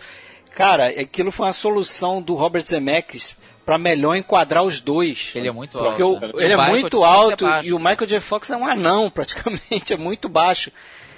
Aí eles tiveram esse cuidado de quando os dois estão juntos, ele tá meio agachado, ele tá meio numa posição. Agora, umas curiosidades, só para fechar o segundo. É, o Elijah Wood, né, aparece nesse filme. Acho que é o primeiro filme dele, ele tá é o garoto jogando videogame na E o na Billy Zane cafeteria. aparece no primeiro, né? Ele é um dos capangas. é O Billy Zane aparece É, no primeiro, aparece nesse também. Aparece. né? E o Flea, que é baixista do Red Hot Chili Peppers, é o É Needles, Needles, né? é. É um cara bem famoso também. E umas, umas coisas bacanas também que aconteceram recentemente. Alguns é, objetos do filme foram a leilão, cara. Eles é, leiloaram para aquela fundação do Michael J. Fox, né? É, de né? pesquisa do Parkinson, né? Do mal de Parkinson. Aí, pô, o Bob Gale foi, foi contactado e deu algumas coisas que ele tinha guardado do filme, né? Eles leiloaram o almanac de esporte. Cara, eles venderam a 15 mil dólares aquele Olha. almanac original. Outras coisas, por exemplo, jornal, né? Aqueles jornais que aparecem notícias deles, É. né? O Doc foi, foi preso, não sei o que e tudo. Somando tudo, eles juntaram quase 50 mil dólares. Leiloaram também a jaqueta, aquela jaqueta do futuro. E aquela jaqueta do futuro, né, que, Que seca, a jaqueta se- seca, e se Seca. adequa ao seu corpo, né, ao tamanho do seu corpo, Pô, eu, eu, eu achei uma foto daquela jaqueta.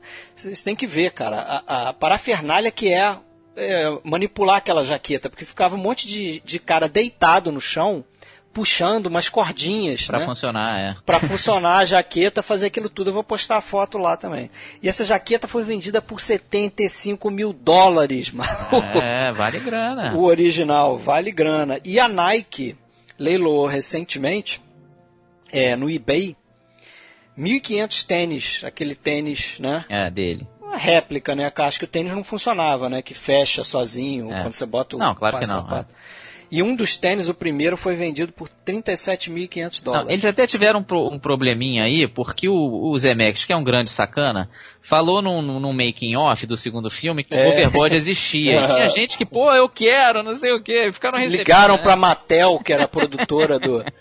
Que, que fabricava o brinquedo. Claro né? que não existe. Claro que não, Realmente, cara, não, é- não existe. inclusive tem até uma, uma piada, tem até umas camisetas assim desses, desses fãs e tal, que, que hoje em dia diz o seguinte: It's 2015, where's my hoverboard? É, pô, cadê meu carro voador? Cadê meu carro voador? pô? E aquilo lá você olhar e fala, nossa, isso é muito legal, né? Agora, É. eu, você até falou da Nike, a trilogia usa merchandising muito bem, né? Porque é merchandising, Muito pô, bem. tem Nike, tem Sim, Pepsi sim, e tal. claro. E funciona, né? É- É usado até de forma, algumas vezes como piada e tal. Não fica uma coisa agressiva, né? Você vê que ninguém reclama disso. E é bem Não escancarado, se for parar pra pensar. É. Bem frontal, né? Às vezes até- até falam do, do nome da, da, da empresa. Mas é muito bem tratado, não, não tem problema nenhum, né? Usado de forma criativa, não, não, não tem galho. E vamos pro terceiro, né? Muita gente acha que é o mais fraco. Eu gosto muito porque ele tem esse clima de western, né? Quem gosta de western curte muito o terceiro, né? Não sei se vocês, vocês acham o mais fraco dos três. Eu, eu tinha essa noção, cara, mas nessa revisão que eu fiz eu já achei bem bacana também. Eu acho ele Porque aquela história de você se autorreferenciar toda hora. O filme tem um- sem número de, De, de, citaçõezinhas e sacanagem. de referências a- ao faroeste, cara. É, ele usa o nome Clint Eastwood, né, cara? Clint Não, olha só, ele usa o nome Clint Eastwood. Aí, não sei se vocês vão lembrar, no segundo filme.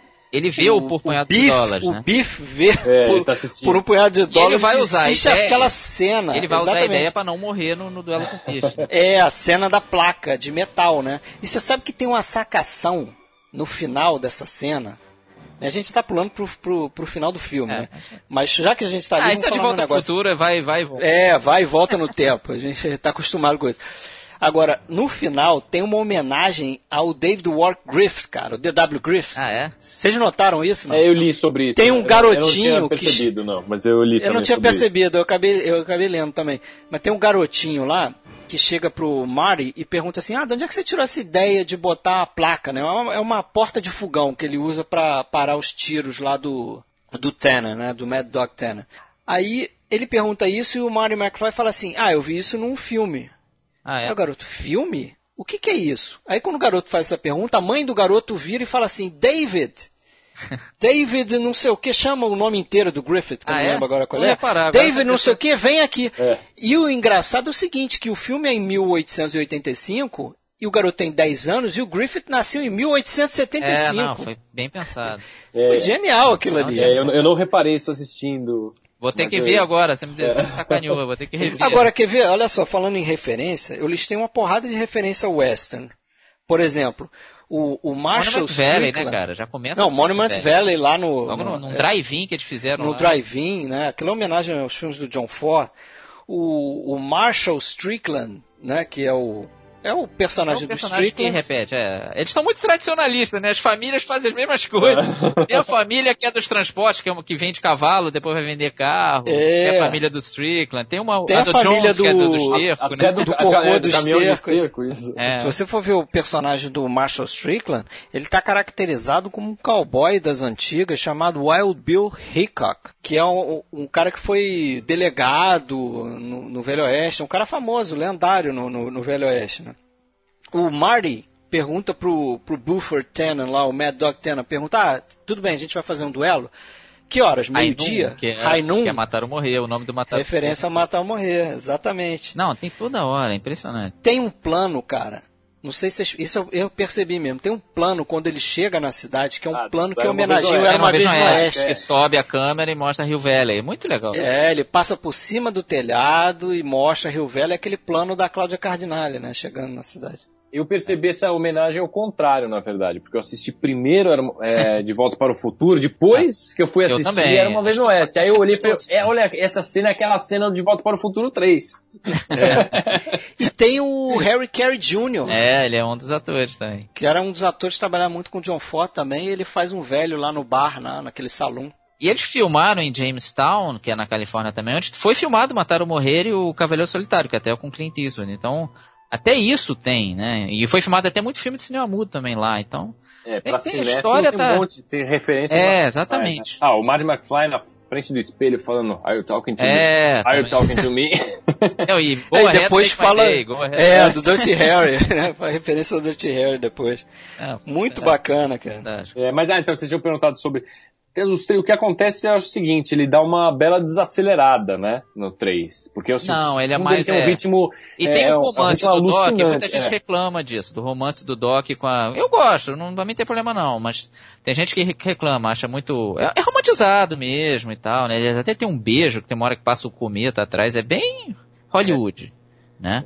Ah, Mas e- tudo e a- bem, não me incomoda. E também A essa Mary história- né? Essa história do, do terceiro a gente tinha comentado antes da- do Doc que toda hora muda de ideia e fala, não, você não pode interferir no futuro, mas é só no segundo, no começo dele, né? Na realidade. O Marty aparecer lá e fala, olha, eu preciso voltar porque você vai ser morto. Ele muda É. de ideia rapidinho. Ah, na hora. Na Mas hora. Você também não mudaria, pô? É, é. tem jeito, pô. Mas aí que tá, cara. É, é, Ele vai ser morto, mas ele vai ser morto em 1885. Quer dizer, é, é outra realidade, é outro é, é, Doc Brown que existe em 1885. Eu até achei assim, na verdade, não precisava voltar. Porque tinha um Doc vivendo lá e tinha um Doc vivendo lá na frente, entendeu? Mas, né, então, mas... É, mas aí quando ele voltasse em 85 não ia ter o Doc mais, Não ia ter o ou Doc não. 85. É claro que sai fumaça da cabeça, assim, a vai, vai ficar maluco aqui, mas teríamos que pensar isso melhor, É, mas teoricamente não, teoricamente não, porque ele- eles voltaram do futuro, foram para 1955, de 55 ele foi para 1885. Então o de 1985 não tava mais. É, acabou pra ele, é fim de linha, não é isso? É. Mas aí não estaria, mas ele tá ali. Cara, a gente vai ficar É, louco aqui. Segue o jogo. Não, não, eu gosto muito do terceiro. Pra mim é, tá no nível ali do. Acho o primeiro, se for olhar friamente, o primeiro é mais perfeito, é o melhor. Mas eu- a, trilogia toda pra mim funciona. Eu vejo já como uma coisa só, é um blocão pra mim. Eu não consigo ver só o primeiro e ah, deixa esses dois outros falar. Não dá. Eu vejo sempre que eu vejo o primeiro, eu vejo tudo. Não sei se vocês também encaram assim. Não, não. Eu geralmente assistia só o primeiro e raramente E os revia o né? segundo e o terceiro. É, não... Nem tinha, na verdade, só tinha o DVD do primeiro. Segundo e terceiro eu tive Não, mas que pegar geralmente quando vende a trilogia, né? Até difícil achar vendendo sozinho, né? Mas eu comprei na época, na época Ah, na tinha época, é, na época foi lançado. É, eu, claro, eu comprei um DVD, o box DVD que tem os três também, que já veio com os três. Agora, outra coisa que eu acho maluquice, ele vai, ele, ele encontra o Shimas, né, que é o antepassado dele, que é claro que é o Michael J. Fox também, e a mãe, é, mãe não, né, tataravó dele seria Lia Thompson, não faz o menor sentido, porque ela não é McFly, porra. É, mas ela, ela é da cidade ali, cara. Acho que aquela cidade tem os Não, personagens. Não, é porque a família gosta muito daquele tipo de mulher, nego é muito cara de falar. Mas é um, é um furo, porra, não faz sentido, né, ela ser igualzinha. Licença poética, É, né? É, pra, pra mostrar que tá, tá tudo em casa, né? Tá, tá Mas isso a gente perdoa tudo isso aí. Eu eu acho muito legal também, ele volta com uma roupa ridícula, né? Que não tem nada a ver, coisa de Hollywood mesmo. E até o, o Doc pergunta, pô, quem foi o imbecil que te vestiu aí? Pô, foi você mesmo. Ah, mas É você legal. pega nos filmes, uns westerns antigos, umas cores que não convencem. Eu falo, ah, é evidente Não, mas não que tão ninguém usava. ridícula como aquilo. aquilo Ah, mas eles deram uma, eles deram É, uma exageradinha. Mas eu acho que aquele figurino, aquele figurino é meio que uma referência ao- ao- aos, aos filmes de cowboy que cantavam. É, bobões de TV de Entendeu? esse pessoal. É, exatamente. Aí ele veste daquele jeito, né? E depois ele se veste feito Clint Eastwood. né? É, poncho e tudo mais. Ele bota o poncho, o chapéu, aí ele fica parecido com o Clint Eastwood. E tem a cena que ele é quase enforcado e o Doc entra no quadro com os pés também. Aquilo ali é referência ao Sérgio Leone, cara. Ao Três Homens em Conflito lá, que o Clint Eastwood fica atirando na corda do Eli Waller. É, não, com certeza. Isso, nada disso é por acaso. De repente que ele tá ouvindo a gente achar, ah, esses caras estão viajando. Não, tem muito a ver, é proposital, sim. E essa cena aí, o, o, o Michael J. Fox ficou desacordado, sabia? Ele, aquela É, corda ele- apertou fundo ali, ele, ele dormiu. Tiveram que acordar ele ali e tal, que né, Boa noite, Cinderela É. ali, né? Imagina, ainda bem que já tava no terceiro filme, né? É. O filme, de novo, tem uns cameos interessantes. Tem o, o fotógrafo da série, o diretor de fotografia da série. Apare- é o é o fotógrafo. fotógrafo da, da foto do relógio, que é muito icônica, né? Aquela foto realmente tinham que tirar, né? Aquilo... É Dean Candy o nome dele, o diretor de fotografia, só pra registrar. E tem o ZZ Top, que é os caras que fazem a canção, Double Back, eles são aqueles barbudos, né? Eles tocam, eles tocam double back no estilo antigo, né? No estilo antigo ali na, na banda ali, Na né? festa, né? Naquele Aquela festival, festival isso. que tem. Não, e outra, é, esses detalhinhos, é, o Clayton Ravine, que era por causa da, da Clara que não morreu, né, que eles resgataram, depois vira, tem o Eastwood Bridge, porque em tese ele teria morrido, né, quando cai o trem e tal, aí, esses detalhinhos que só você vendo várias vezes pra reparar, muito bacana. E eu acho que a Mary Steenburgen tá bem no filme também, eu acho que ela funciona legal, não, que é uma adição, né, podia ter dado errado, mas acho que ela tá legal ali também. Tá, tá. E é o, o, o lance ali do, do romance dele com. E dela troca, com o né? Doc, né? É troca, né? Romance de pessoas mais idosas. É, ficou legal também. Não, e, ali, e não- ele- não e o problema é o romance dele, né? E não no primeiro filme, que era o problema no romance, claro que não era culpa do Marty, mas do Marty com a mãe, ali era o problema dele com a Clara. É, e tem uma cena que é quase igual, porque vem ela, ela visitar eles na oficina e o Marty é que fica tentando cortar aquilo ali, né? Que no primeiro filme era o Doc que ficava com aquela cara de óleo que Eles tá invertem, aí, né? Eles dão uma invertida, né? É, Não, eles, eles, até nitidamente- chegam a falar, o, o Marty fala Great Scott e ele fala, é, it's heavy, né? Eles trocam até a expressão. É, nitidamente eles mudam o foco, né? Colocam É. o foco agora pra história pessoal do Doc, né? Ficou perfeito, cara. É. E tem uma cena que é bom comentar, uma cena que é repetida nos três filmes, né? Que é aquela cena do raio atingindo o relógio. Aquela cena, exatamente aquela cena que não foi refeita, eles repetem nos três filmes. né? Se reparar, aparece. em algum momento tem, no terceiro tem também. Não me lembro, mas Tem sim, vai, vai rever que você. Eu não me lembro exatamente onde é, mas tem sim. É, logo no começo, né? deve ser o comecinho. Logo no deve Logo ser- no Isso, é. começo eles mostram que ele- eles, re- eles passam de novo. até- É verdade, é verdade. Porque aí segue com ele levando pra casa, né, em 85. É, o filme é e- exatamente a continuação, né? Exatamente a continuação. E tem um lance bacana também do carro, quando o carro é, des- é destruído, é legal como o carro sendo um personagem, e aí eu acho que é mesmo um personagem. Dá uma tristeza, né? Dá, dá um... Deu Dá uma tristeza Olha e fala, e- nossa senhora, não. Não, e, E é legal- naquela cena. É legal que ele, como personagem, você acompanha as mudanças dele também, É. né? No final, quando ele é destruído, ele tem parte de, de, de vários momentos. Tem parte que foi colocada em 1955, É. umas, umas válvulas lá que eles colocam. Né? Tem o Mr. Fusion de 2015, tem o carro, o resto do carro que é de 85 e tem coisa de 1885 também, do Velho Oeste. Ele tem que substituir um. A roda, aliás, Não, a um roda pequeno- do trem. é, tem a roda, mas tem um pequeno circuito que era minúsculo. Ele faz um negócio gigante que fica no capô do carro. É, mas isso foi em 55. De 50 então, mas ele, ele tá no carro, né? Tá no carro também. De todas as épocas, por onde o carro passou, ele sofreu alteração. Isso é bacana Não, também. muito legal. Agora, uma coisinha que eu não gosto, pra não dizer que a gente não só fala bem, eu, eu acho o lance da bebida do Doc ali bem ridículo, bem cartoon, assim. Ele toma um gole e cai chapado. Acho que ele foi meio É, bobo, bem, né? Que não- bem bobão ali. Mas tudo bem, beleza. E tinha uma cena deletada que eles deletaram, que era o Buford matando o Strickland pelas É, costas. e é uma tal. cena forte mesmo, né? E eles acharam exatamente isso. Pô, não tem nenhuma morte na trilogia, pra que, que a gente vai fazer isso? E aí a gente vai ser obrigado a matar o Biff, né? Porque o público não vai aceitar ele não ser morto. no Pois é, ele, ele é um vilão, mas assim, não era um Não assa- tanto, assassino mostrando assim. E aí ele mata, mata o cara pelas Acho costas eles- na frente do filho, né? É, acho que eles fizeram bem de cortar isso. Ficou, também, ficou também achei. Se cortaram muito bem. E tem E um é- plano lindo também do trem chegando na estação pra Clara, que é bem matar ou morrer, né? Ela vai entrar no trem, se arrepender e voltar e tal. É verdade. É bem a Grace Kelly no Matar ou Morrer. Outra referência. É Aquele trem também caindo lá na, na Ravina, né? É. Ele foi, aquilo é um modelo, né? uma, uma um, um miniatura, né? Feito até pela Industrial Light and Magic, lá, a coisa do George Lucas. Agora outra coisa, o, o o Marty botou a família do Biff inteirinha na merda, cara. o cara chega a comer merda no último, né? Ele tem na boca, assim. I hate manure. Aquilo é muito É. legal. É a repetição da piada que funciona. né? Nem sempre a piada é ruim, ela perde Porque é o- referência, é, cara. O bacana do filme novo, é essas né? referências, né? Você lembra porque você viu isso no outro É, filme. como Ele tanto funcionaria sozinho se você tivesse vindo como vendo o terceiro, filme, é, e como funciona ali. como funcionou no primeiro filme, exatamente. Como funciona você relembrar, pô, de novo, um membro da família Tannen caindo. e aparece do nada, né? O cara vira cá e tem uma, uma porcaria do, da carroça de, de bosta de cavalo ali. Cara. E a gente Agora, outra coisa que eu é. Eu também não gostei da lenha colorida, aquele bloco. Aquilo ali foi meio viagem. Ah, da demais, fumaça né? colorida, né? É, aquilo ali foi meio bobeira, né? Dá um. Talvez, pique. talvez o terceiro seja mais infantil É, filmes, assim. Mas é legal também. Agora, o final é muito bonito, assim, né? Dele voltando com o trem, falando, ah, o futuro, não sei o que, a gente que, que faz.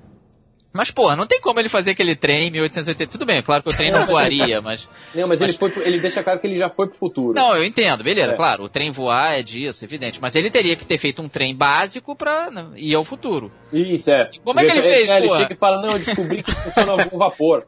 Ele fala. Não, tudo bem. Ele descobriu Ah, mas não dá, né? É teria, um né? que funcionava O cara precisava, É, em 1980, 100 anos depois, ele precisava de plutônio pra fazer o negócio funcionar. E aí É, ele descobre que podia ser só por vapor. Mas, e, Mas é uma forçação de barra É. pra gente ver o Doc Brown pela última e no vez. final ele sumiu mesmo, de 1985, né? Porque ele entrou no trem, sai com ela, fica viajando pelo tempo, sabe sabe pra onde que ele vai, dá a entender que ele ficou em 1885 mesmo, então não existe mais o Doc de 1985, né? É, e até os três filmes, o primeiro terminava com To Be Continued, o segundo com To Be Concluded, e o terceiro que é o The End mesmo. Então eles fecham mesmo a trilogia, fim de papo. E muita gente, até com esse lance do Doc viajar de trem, achou, ah, vai ter outros filmes, não sei o que. Não, a ideia deles foi sempre fechar, fim de papo, acabou ali, não, não, não tem parada, né? E aqui fechamos também, né? É, só pra não dar uma outra tri, triviazinha, um dos filhos do Doc, nessa ceninha final, ele ficou, virou, virou viral isso na internet.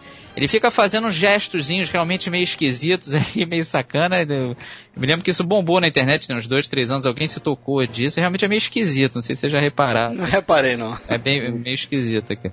Uma, uma série fenomenal, né, cara? Mesmo com esses errinhos que a gente falou e tal. Ah, não interessa. É. Série do, do coração, né? Essa é uma série que, assim, certamente existe, mas eu nunca conheci ninguém que não gostasse desse filme. É, exatamente, Eu é mesmo. Sempre tem, certamente tem, mas eu Sempre não conheço. chato, é. Eu não conheço ninguém que fala, nossa, volta, nossa, que filme chato. Todo mundo que, que eu converso adora o filme, já viu várias vezes. Então, assim, a gente, tá- a gente é, teve essa experiência que não é com todo o filme de ver esse, essa série se transformar em clássico, que a gente viu isso no cinema, a gente viu quando o filme era novo, estava sendo lançado, e a gente tá falando sobre ele 30 anos depois. Eu acho assim, eu não tenho dúvida de que é um clássico absoluto. Ah, nenhuma também. Acho que não tem o que reclamar. De... Ah, mas é da década de 80. Pô, mas é clássico com certeza. E eu, eu tive uma outra experiência particular e diferente em 2013, quando eu tive em Los Angeles. Eu dei sorte de quando eu estava lá, tá passando no Teatro Egípcio, que foi o teatro onde teve a primeira premiere de Hollywood. Hoje é uma cinemateca. Tava passando justamente os três filmes na mesma noite. Ah, eu lembro que você comentou, é É. verdade. Aí, cara, a experiência que você tem vendo aquilo ali no cinema. Você viu os três, Uma Fred? plateia. Não, eu vi dois, porque Arregou, foi o arregou. dia que a gente foi pra Disney e o terceiro a gente voltou pro hotel. Mas, cara, a experiência bacana de você ver um pouco o que tem hoje com, o cinema, com o clássico Cinemark também. Você vê o filme com pessoas que são fãs do filme, cara. O filme começava os letreiros, aparecia o nome do Michael J. Fox, a galera aplaudia. É! Muito legal, né? Christopher Lloyd, é! Go Doc, não sei o quê. Entendeu? É uma Outra experiência experiência. de ir ao cinema. Bem diferente, bem bacana. Mas vamos ficando por aqui. Um abraço, Sérgio. Valeu. Um abraço, valeu. Valeu, Marcelo. Obrigado. Um grande abraço, próxima. valeu muito. Abraço.